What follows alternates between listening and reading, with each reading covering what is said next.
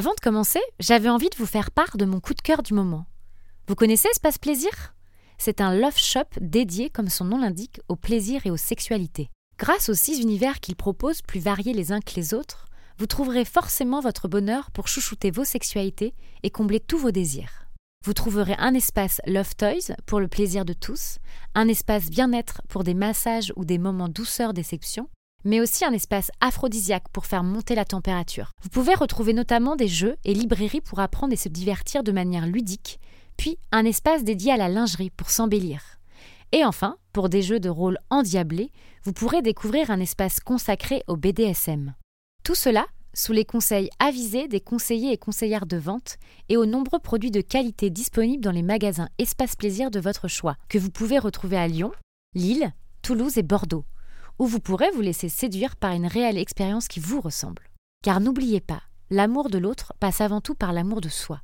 Donc soyez à l'écoute de votre corps, de vos désirs et surtout de vos sexualités. Et si vous préférez faire l'amour que les magasins, je vous invite à vous rendre sur le site internet espaceplaisir.fr pour plus d'idées cadeaux, de nouveautés, de coffrets et de commander en ligne pour dire oui à toutes vos envies. Vous pouvez aussi aller découvrir l'univers d'Espace Plaisir sur leur page Instagram et merci à eux pour leur confiance. Bonjour, je m'appelle Louise Tocqueville et vous allez écouter La Minute Sexe, un podcast qui met en lumière la sexualité, je dirais même les sexualités. Ce podcast est produit par Octave Sonore et je les remercie de m'accompagner dans cette super aventure. Du coup, moi c'est Louise et comme vous l'avez compris, mon truc à moi c'est la sexualité. Mais pas que. J'aime aussi l'être humain et comprendre sa psychologie. Passionnée par ces vastes sujets à la fois complexes et fascinants, j'ai décidé de faire un mix des trois et d'en faire mon métier. Et oui, je suis sexothérapeute. Mais alors, qu'est-ce que la sexothérapie? C'est une branche de la sexologie. C'est une invitation à cheminer vers soi pour s'épanouir pleinement dans la dimension intime. Elle permet de mieux vous connaître et de comprendre votre corps, mais aussi de l'appréhender. Mais la sexothérapie permet aussi d'accompagner toute personne souffrant d'un symptôme, de troubles sexuels, quelle que soit son origine, mais également une personne ayant subi un traumatisme, un abus, un inceste ou une violence sexuelle ou relationnelle. Elle vous accompagne et vous aide à trouver l'harmonie avec vos désirs et vivre pleinement le plaisir sous toutes ses formes.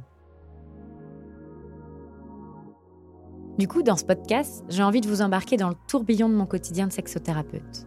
Et pour tout vous dire, je suis passée par plein d'étapes avant de créer ce podcast. Mais très vite, je suis revenue à mon premier amour, l'interview. En effet, quoi de plus beau que vous veniez parler de vos expériences et qu'ensemble, on explore ce vaste sujet qui est la sexualité. C'est donc à travers plusieurs témoignages, récits venus de tout horizon, que nous allons en quelques minutes, comme son nom l'indique, la minute sexe, essayer mes invités et moi-même de répondre au mieux à toutes les questions que l'on peut se poser en secret ou en société. Puis, je vais essayer de vous faire découvrir et mettre en lumière des sujets, des pratiques et des problématiques auxquelles vous n'auriez pas pensé, afin de vous familiariser avec mon métier encore bien trop méconnu mais pourtant essentiel au bien-être de chacun, et vous ouvrir enfin les portes du royaume de la sexothérapie. Vous êtes prêts? Allons-y.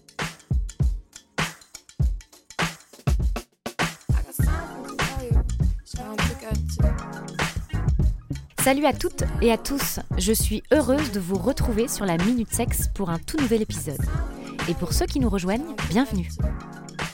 Aujourd'hui, on va parler d'un sujet déjà abordé dans la Minute Sexe, qui est la maternité et la sexualité. En effet, j'ai décidé d'y consacrer deux épisodes avec deux témoignages différents de femmes à la fois semblables et singuliers.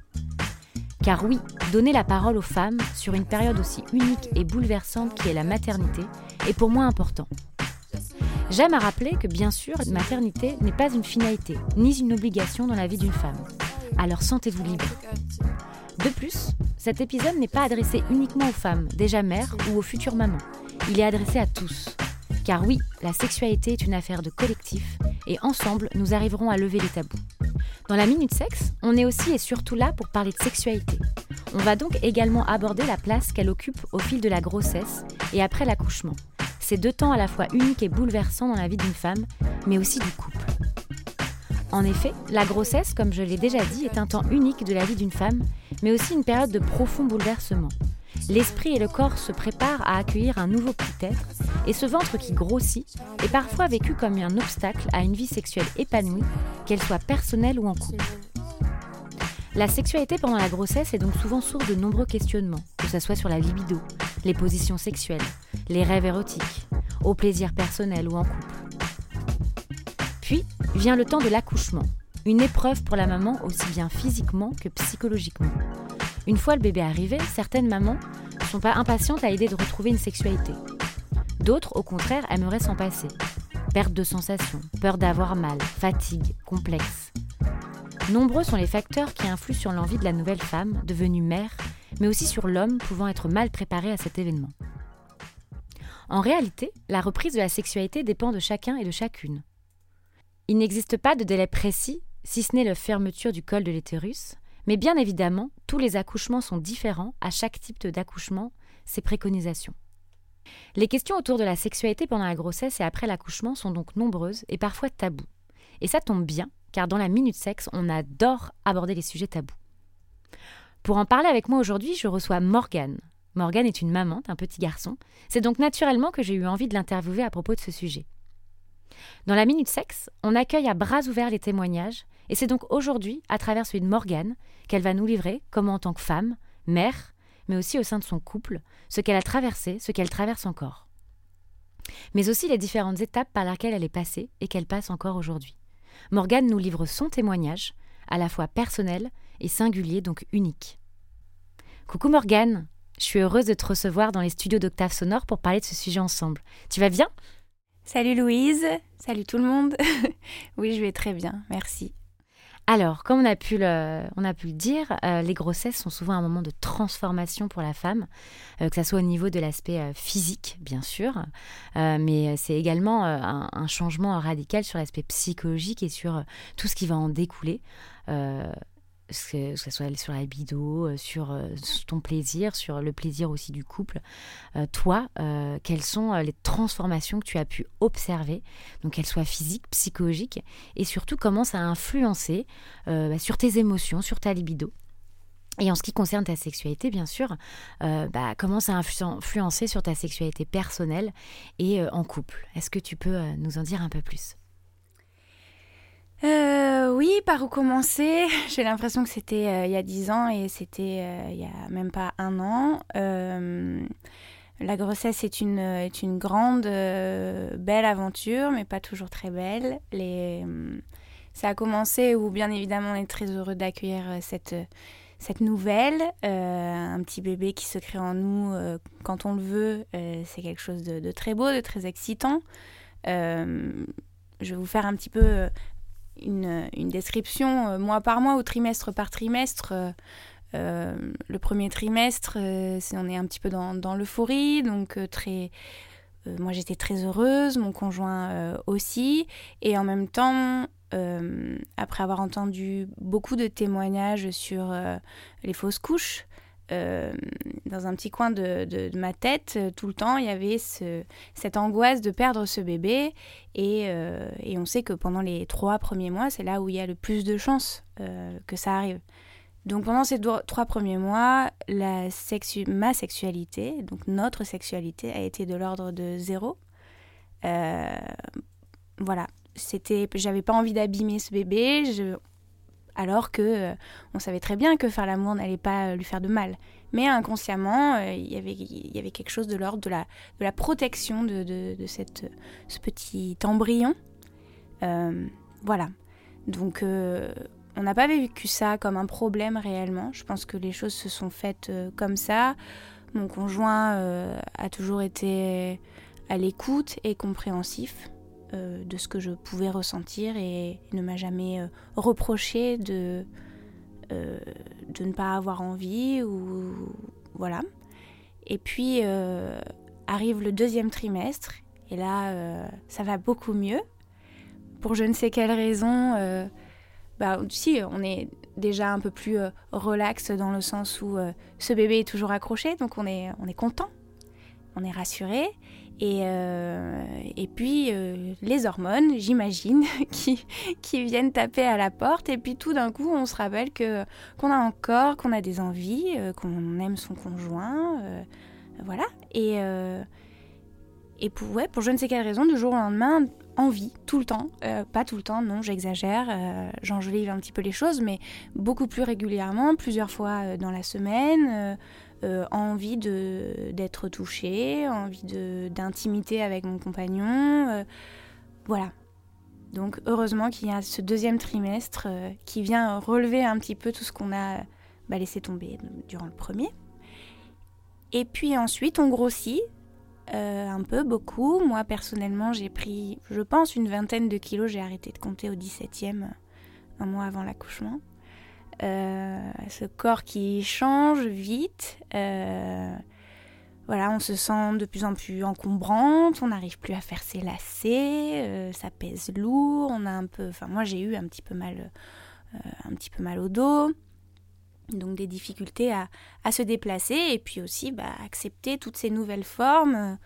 À la base, moi j'ai déjà une forte poitrine, là j'avais deux énormes obus, je ne savais pas quoi en faire. Euh, voilà, donc compliqué ce rapport au corps à l'arrivée du troisième trimestre. Et donc du coup, forcément, euh, ça redevient, je dirais pas compliqué, parce que j'ai pas ressenti de, comme si, enfin, j'ai pas ressenti ça comme une complication, euh, ni même mon conjoint. Mais voilà, c'était dans l'ordre des choses et ce troisième trimestre arrivant, bah, j'avais plus réellement envie. On a continué à faire euh, l'amour de temps en temps, pas très régulièrement, mais de temps en temps. Et à la fin, pour être honnête, c'était surtout parce que j'avais envie que cet enfant naisse et que j'espérais déclarer l'accouchement euh, grâce euh, à l'acte, à nos ébats sexuels. Voilà. Euh, c'est assez général. Donc oui, une sexualité un peu en dents de scie. Qu'elle soit personnelle, moi j'avais pas, j'ai pas eu réellement d'envie de me faire plaisir moi personnellement. Quand il y a eu une sexualité, elle était partagée avec, euh, avec mon conjoint. Ok, c'est drôle. Tu fais écho parce que dans l'autre témoignage, euh, euh, il y a aussi cette notion à la fin de, de, l'acte sexuel devient aussi un petit peu libérateur, c'est-à-dire mais comme si elle, nous expliquait justement il y avait une petite anecdote ou comme quoi ça s'appelle la façon italienne, il me semble justement, c'est pour percer. donc c'est drôle que ça, revienne aussi. Et, et, donc moi je voudrais, toi psychologiquement, toi comment, c'est ce que je disais dans, dans, dans mon dans mon intro, euh, psychologiquement aussi de la femme qui devient mère. Comment toi, psychologiquement, est-ce qu'il y a des choses euh, que tu as pu observer? Comment euh, Est-ce qu'il y a des, étapes? Est-ce que ça se fait naturellement? Ou est-ce que vraiment il y a eu une, étape? Ou est-ce qu'il est y a eu des choses? Pas vraiment. J'ai pas. pendant toute ma grossesse, j'ai eu affaire à des personnes qui me disaient Alors tu, te rends compte, euh, comment tu te sens. Bon voilà, moi j'ai une grossesse sans, complications euh, particulières, euh, tout s'est bien déroulé. cet enfant était voulu, mais en même temps est arrivé très très vite. On ne pensait pas que ça allait fonctionner du premier coup et ça a été le cas. Donc pas vraiment le temps non plus de, comment dire, d'être dans, dans, une attente, dans une excitation dingue pour d'avoir ce, bébé. Et puis il est arrivé, donc très content. Mais donc du coup, psychologiquement, j'ai pas ressenti euh, de grands changements pendant la grossesse en tout cas. Euh, vers la fin, bien évidemment, j'étais très impatiente de, le rencontrer. Avant ça, je me rendrais pas trop compte euh, que j'allais devenir maman. Je me rendais pas trop compte de, de, ce que ça allait changer à ma vie. Et puis je vous dirai après, maintenant, c'est complètement différent. Ça fait euh, la transition sur, euh, bien sûr, le deuxième temps qui est, qui est euh, bouleversant, c'est l'accouchement. Euh, dans la vie d'une femme, il est vécu aussi comme une, sorte de passage initiatique, hein, parce que c'est entre la mort et la renaissance aussi. Euh, c'est le passage d'une mère à une femme et d'une femme laisser place aussi à une femme qu'on ne sera plus, mais une nouvelle femme aussi. donc c'est une, expérience qui est hors norme, hors norme pardon, et qui demande aussi de se réapproprier peut-être son corps du, du coup. ces parties aussi qui ont euh, qui, sont qui ont été érotisées en même temps son corps, donc des parties, euh, on peut parler de la poitrine ou autres, qui euh, à un moment deviennent aussi une fonction nourricière si on par exemple on allait. Donc il y a aussi toute cette réappropriation de, du corps, que ce soit pour la femme mais aussi pour l'homme. Ça je sais que c'est quelque chose que, où j'accompagne j'accompagne les couples dans toute cette, dans toute cette démarche-là, qui n'est pas forcément facile. Euh, parce qu'on n'y est pas on pas forcément préparé, euh, notamment les hommes, hein, parce que ça c'est assez, il faut le mentionner aussi, eux ils savent pas trop comment gérer tout ça. Et je sais qu'il y a certains hommes qui sont tellement pas préparés, qui, qui pensent retrouver leur femme, mais en fait c'est une autre femme qui est là. Euh, et voilà, donc tout ça amène parfois à des complications, et c'est pour ça qu'il est important de pouvoir communiquer au maximum, pouvoir être à l'écoute de, des désirs de l'autre ou pas, et de pouvoir verbaliser aussi, et pouvoir discuter afin que, parce que ça peut amener aussi à des frustrations, et comment on gère ça que ce soit pour l'homme ou pour la femme. Donc, euh, donc voilà, toi, comment après ça s'est passé, donc après cet, événement, l'accouchement, comment toi déjà tu as, tu t'es réapproprié ton corps, ton désir, et dans le couple, comment ça s'est manifesté? Est-ce que tu peux m'en dire un petit peu plus? Oui, euh, cet accouchement déjà, pour faire très bref, a été euh, long, très très long et très douloureux. J'ai essayé d'accoucher à la maison, c'était un choix. Euh, ça a duré très très longtemps et je n'y suis pas arrivée. Euh, mon bébé était euh, pas dans la bonne position, était coincé et donc ne voulait pas sortir. Donc j'ai été transférée à la maternité et j'ai eu une péridurale. Ce bébé est né, très fatigué, moi aussi. Euh, mon périnée a déchiré, j'ai eu un point. Il y a aussi eu l'intervention de tout un tas d'ustensiles pour faire naître ce bébé qui était vraiment tout coincé. Voilà. Euh, et donc l'après, euh, l'après tout ça, très compliqué pour moi. forcément, enfin très heureuse de, que ce bébé soit, soit là, soit en bonne santé. Et ensuite euh, s'ensuit le postpartum, le, fameux mois, le, dixième mois de, grossesse au final dont on parle euh, très peu, mais qui a été très compliqué pour moi parce que bah, effectivement ce corps qui a changé. Donc pendant neuf mois on a un gros ventre, tout le monde nous dit qu'on est très belle. Et puis pouf, cet enfant naît et on a toujours un gros ventre, contrairement à ce qu'on peut voir euh, chez Vogue, euh, certaines femmes naissent, font naître leur enfant et ont un ventre tout plat. Moi, pas. Euh, le ventre est encore là. Et puis surtout, il n'y a plus rien dedans. Donc c'est tout flasque, c'est très étrange. et puis c'est pas, pas très esthétique. Voilà. Donc déjà, il y a cette première vision dans le miroir qui n'est pas, qui, pas très plaisante. Ensuite, il y a, ces seins qui, qui, grossissent, grossissent, grossissent avec le lait qui arrive, avec on a on a tout un tas d'odeurs aussi qui, qui nous appartiennent pas en fait, c'est très très particulier. Et puis, euh, et puis ces, déchirures que j'ai eues qui m'ont fait très très mal euh, pendant, pendant six semaines, voire plus. Euh, où c'était du coup très compliqué pour moi de bouger, de, de rester assise, de, de, marcher. Et donc rien que de, de penser à cette zone-là, c'était de l'ordre de l'insupportable. Donc euh, en plus, à l'hôpital, on a tout un tas d'examens, je veux effrayer personne, mais euh, il y a tout un tas d'examens après. Euh, tout le temps, on vient, on vient vérifier comment ça va, est-ce qu'il n'y a pas des compresses qui ont été oubliées, est-ce que ça cicatrise bien, est-ce que si, est-ce que ça? c'est particulier quand même d'avoir tout un tas de, de personnes qu'on ne connaît pas qui viennent toucher à notre, à notre partie du corps la plus intime au final. Voilà. Donc très compliqué. Et, euh, donc forcément une sexualité euh, ben, réduite au néant parce que, parce que cette zone-là n'est pas, pas praticable du tout. Vraiment, physiquement, c'est pas possible, j'avais mal. Et puis psychologiquement, j'avais vécu euh, quelque chose d'un peu traumatisant. Petite pause. Il est temps de vous remercier. Merci de l'accueil que vous avez réservé à la Minute Sexe. Je suis tellement heureuse de l'engouement qu'il peut y avoir autour de cette chouette aventure. Alors n'hésitez pas à continuer à soutenir vos podcasteuses et podcasteurs préférés en repartageant ou simplement en en parlant autour de vous. Mais vous pouvez aussi nous soutenir en mettant un avis ou des étoiles. Vous savez ce qu'il y a en bas de l'épisode là sur Apple Podcast? Et vous savez quoi? Vous pouvez aussi en mettre maintenant sur Spotify. Alors allez-y. Cela permet au podcast un meilleur référencement, donc une meilleure visibilité. Et pour plus de folie, N'hésitez pas à me suivre aussi sur ma page Instagram La Minute Sexe. Merci.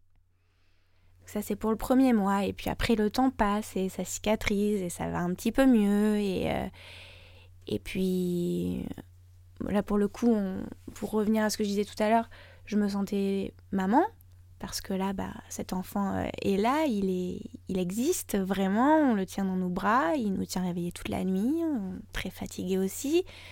Mais il est là. Donc je me suis sentie maman tout de suite et j'étais en, lien avec cet enfant très vite et c'était un lien, c'est un lien très fort. J'allaite, donc là aussi c'est une relation ultra fusionnelle. J'ai pas envie de m'éparpiller, mais, mais du coup qui laisse aussi une place très particulière à l'homme qui cette relation fusionnelle avec le bébé, euh, mais, euh, mais le conjoint, euh, met l'homme un petit peu de côté, sans le vouloir. J'avais pas envie de le mettre de côté, mais c'est comme ça. Et donc on est dans une... Enfin moi j'étais dans cette, espèce de bulle où pas grand monde avait droit d'y entrer. Voilà. Donc pour mon conjoint, je, ça, ça, a été difficile, même si encore une fois j'ai quand même beaucoup de chance euh, d'avoir ce garçon dans ma vie qui ne m'a jamais rien euh, reproché de ce que je pouvais mettre en place dans la relation avec mon bébé ou avec lui, qui a laissé les choses se faire. On en a parlé, mais ça, quand on en parlait, ça venait de moi et pas forcément de lui. Euh, parce que j'avais pas envie de lui faire de la peine, j'avais pas, j'avais pas envie qu'il s'en aille, j'avais pas envie que la relation qu'on avait avant n'existe plus. Or, elle n'a la relation qu'on avait avant, bah, elle n'existe plus aujourd'hui, c'est plus du tout la même. On était des amoureux, on est devenus des parents, on, a, on essaye d'apprendre à être des parents. On est toujours un couple, mais c'est différent. Moi, j'ai changé sur plein de choses, et puis, et puis on s'occupe de, de quelqu'un, donc c'est... Il y a plein de choses qui changent, et la sexualité va avec. Voilà. C'est très juste ce que tu dis, et c'est moi, c'est exactement ce que je, je rencontre aujourd'hui, c'est cette complexité qu'il va y avoir dans la, construction entre le couple conjugal et le couple parental. C'est-à-dire qu'en effet, quand le couple conjugal, euh, le couple parental n'est pas encore là, on a le temps du couple conjugal, ça se crée un couple conjugal aussi, et, quand le couple parental souvent prend le dessus, et, euh, souvent les, couples que je rencontre, c'est qu'il y a réellement une faiblesse et le couple conjugal n'existe presque plus. Et c'est le couple parental qui a pris le dessus. Et là, ça aussi, c'est important de pouvoir nourrir ce couple conjugal afin qu'il existe encore pour pouvoir trouver euh, un équilibre entre ces deux couples. C'est comme une séparation et ça, j'accompagne aussi dans mon cabinet des gens qui se séparent et c'est pas, c'est pas euh, c'est pas une fatalité de se séparer, non, on peut avoir plusieurs aussi amours, on peut avoir plusieurs histoires, même plus tard dans la vie. Et, euh, et ça, c'est quelque chose où, où j'explique souvent qu'en effet, c'est le couple parent, enfin, c'est couple conjugal qui, qui, se, qui, qui, se sépare, mais pas le couple parental. Il y a quelque chose qui sera à vie, il y a un enfant, euh, donc ce lien est important. Et, et ça, c'est très juste de pouvoir. Euh, conscientiser un petit peu ces, deux formes de couple pour pouvoir aussi se, euh, pour pouvoir un petit peu se, bah, réfléchir à comment on peut mettre en place tout ça pour que ça fonctionne en fait. Euh, en effet, c'est un événement qui arrive et ça laisse place à autre chose. Mais qu'est-ce qu'on fait aussi d'avant? Comment on peut le transformer? Parce que c'est important de pouvoir le nourrir pour éviter qu'on nous, s'oublie dans le couple parental et qu'au final, euh, ce couple conjugal n'existe plus alors qu'il se passe quelque chose et ce qui est, ce qui est à la naissance d'un couple parental aussi. Voilà. Donc c'est important de trouver un équilibre entre les deux qui n'est pas facile au début euh, d'une naissance, en effet, avec tout ce que tu as pu énumérer. mais je pense qu'après, au fil du temps, trouver un équilibre et pouvoir vraiment conscientiser de, de pouvoir alimenter et donner plein d'amour à ce couple-là, c'est important. Donc euh, il faut du temps, mais je pense qu'avec beaucoup de communication, une complicité avec son conjoint aussi, et pouvoir apporter au maximum des moments euh, où on peut enfin une fois, encore une fois verbaliser ce qu'on ressent, où on en est. Euh, et après, ça demande aussi parfois pour le conjoint peut-être plus une sorte de, de ben, voilà, de, silence ou de, bah, elle fait ce qu'elle peut à ce moment-là et c'est vrai que c'est elle elle m'atteint pas moi en fait. Euh, voilà c'est pas à prendre personnellement en fait. C'est pas c'est pas que je ne t'aime plus c'est pas que je ne veux pas c'est que je fais ce que je peux en tant que femme et en tant que mère aujourd'hui. Et voilà donc c'est intéressant aussi de voir la place de l'homme comment il peut faire et comment eux ils le vivent aussi. J'aimerais bien interviewer un jour aussi un papa euh, comment lui euh, il peut vivre aussi sa euh, sa paternité au final et comment il peut voir tous ces changements qui, sont aussi difficiles. Ça aussi, je rencontre des hommes qui sont parfois, en, bah, même parfois un petit peu en, faiblesse et en demande aussi de comment on fait, comment on gère, parce que il n'y a pas malheureusement aujourd'hui de, on n'est pas, pas préparé à tout ça, et notamment les hommes. Et ça, c'est quelque chose qui, qui se qui se voit directement quand souvent un homme n'arrivent plus à, forcément à, faire certaines positions ou à avoir une certaine sexualité avec leur femme parce qu'ils voient la mère. Et forcément, ils n'ont pas envie de faire l'amour à leur mère. Et que souvent, une mère, on, va la sacraliser et qu'une mère peut pas faire certaines choses. Donc voilà, c'est important de pouvoir au maximum venir soit consulter ou en parler à ce moment-là quand il y a frustration, quand il y a écoute là sur ça, en fait, j'y arrive pas. Ou... Et ça, c'est une question que j'ai envie de te poser. Toi, est-ce qu'il y a eu dans, dans, ton couple une sorte de cette cette sorte de nuance euh, avec ton conjoint? Est-ce que comment il a géré un petit peu entre la mère, la femme euh, et le couple? Est-ce que ça c'est quelque chose qu'il a pu t'en parler ou pas du tout Ça se trouve? Non, il m'en a pas parlé. Mais encore une fois, c'est moi qui euh, je lui ai posé des questions parce que c'est quelque chose qui me qui m'angoissait. Moi, au final, je crois plus que lui. Puis bon, voilà, il est, il est, juste fidèle à lui-même tout va bien et, et, les choses sont ce qu'elles sont et, voilà, j'ai pas, a, il m'a pas parlé d'un malaise particulier. En revanche, moi, je lui disais, mais ça te dérange pas euh, de me faire l'amour alors que j'ai, alors qu'on a notre bébé là et puis que physiquement ça se voyait. Je parle de ça quand j'étais au troisième trimestre. Il me disait mais non. Et, euh, et, je lui disais mais tu me trouves pas trop grosse. Enfin j'ai changé, c'est plus le même volume. Et euh, il me disait mais non, t'es toujours belle. Enfin voilà. Donc j'ai eu de la chance au final parce que parce que j'ai pas j'ai pas eu l'impression ou alors il me l'a pas dit il me l'a caché mais je ne pense pas qu'il y ait eu de, de problème dans, dans cette, enfin, avec cette transformation Ok. Et est-ce que vous, votre, euh, dans votre couple, est-ce que vous avez pu observer ou est-ce que vous avez pu mettre en place euh, quand en effet peut-être une sexualité dite un petit peu pénétrative se, bah, se, se, se met un peu de côté? Est-ce qu'il y a autre chose qui vient? Est-ce qu'il y a une autre dimension de la sexualité avec des jeux, avec des caresses, avec euh, autre chose même? Est-ce qu'il y a des choses qui se mettent en place ou, ou pas forcément dans, dans, dans ton histoire du moins? Pendant la grossesse, non. Pendant l'après-accouchement, oui, il y a eu euh, un petit peu euh, bah, ce qu'on appelait avant les préliminaires, qui devenaient au final euh, les, actes principaux sexuels. Voilà, il y a eu de temps en temps, mais c'était c'était pas non plus très régulier. C'était surtout moi qui avais envie de lui faire plaisir, plus que moi qui avais envie de me faire plaisir. C'était encore une fois pour bah, pour pas le laisser sur, sur, le, sur le côté, quoi. J'avais pas envie de, de l'abandonner, lui, euh, lui non plus. Donc euh, voilà, mais c'était pas vraiment pour répondre à des, à des besoins et, des envies que moi j'avais. Euh. Voilà. Et puis aujourd'hui, Aujourd'hui, c'est il n'y a pas trop de spontanéité. C'est-à-dire que tu vas prendre ta douche, allez, viens, viens prendre ta douche avec moi. C'est, euh, c'est timé, allez, go, on y va, on a 10 minutes. Oh, il pleure, oh, vite. Bon, voilà. On en rigole au final. Euh, mais c'est vrai que c'est plus, c'est plus du tout, euh, plus du tout comme avant. Et en plus, nous, on habite encore dans notre deux pièces, donc euh, on n'a pas beaucoup d'espace non plus pour pouvoir euh, s'isoler. On a deux chiens qui nous regardent. Enfin bon, c'est ça devient un petit peu compliqué. Il faut s'organiser, mais euh, mais si je peux rassurer tout le monde, c'est que même si les débuts sont un peu laborieux, ça revient. Et, et, quand on est amoureux, je pense que naturellement les choses se font. Et puis quand, bien entendu, on se parle. Exactement, c'est le mot d'ordre, c'est aussi être à l'écoute de soi euh, et de pouvoir euh, mieux communiquer pour en effet éviter tout ce qui est projection ou, ou, euh, ou non dit. Donc voilà, c'est trouver cet équilibre dans une période qui n'est pas facile, qui est bouleversante, comme on l'a dit, que ce soit pour la femme ou pour l'homme. donc c'est trouver un petit peu cet, équilibre, cette douceur aussi. donc voilà, donc merci beaucoup Morgane pour ce, pour ce beau témoignage.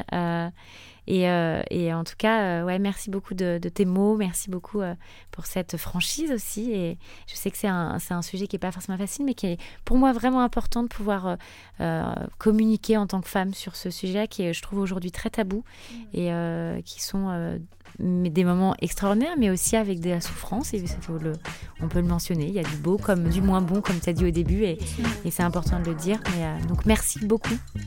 Bah, merci à toi, Louise, et merci Merci d'avoir écouté la Minute Sexe, le podcast qui nous fait du bien.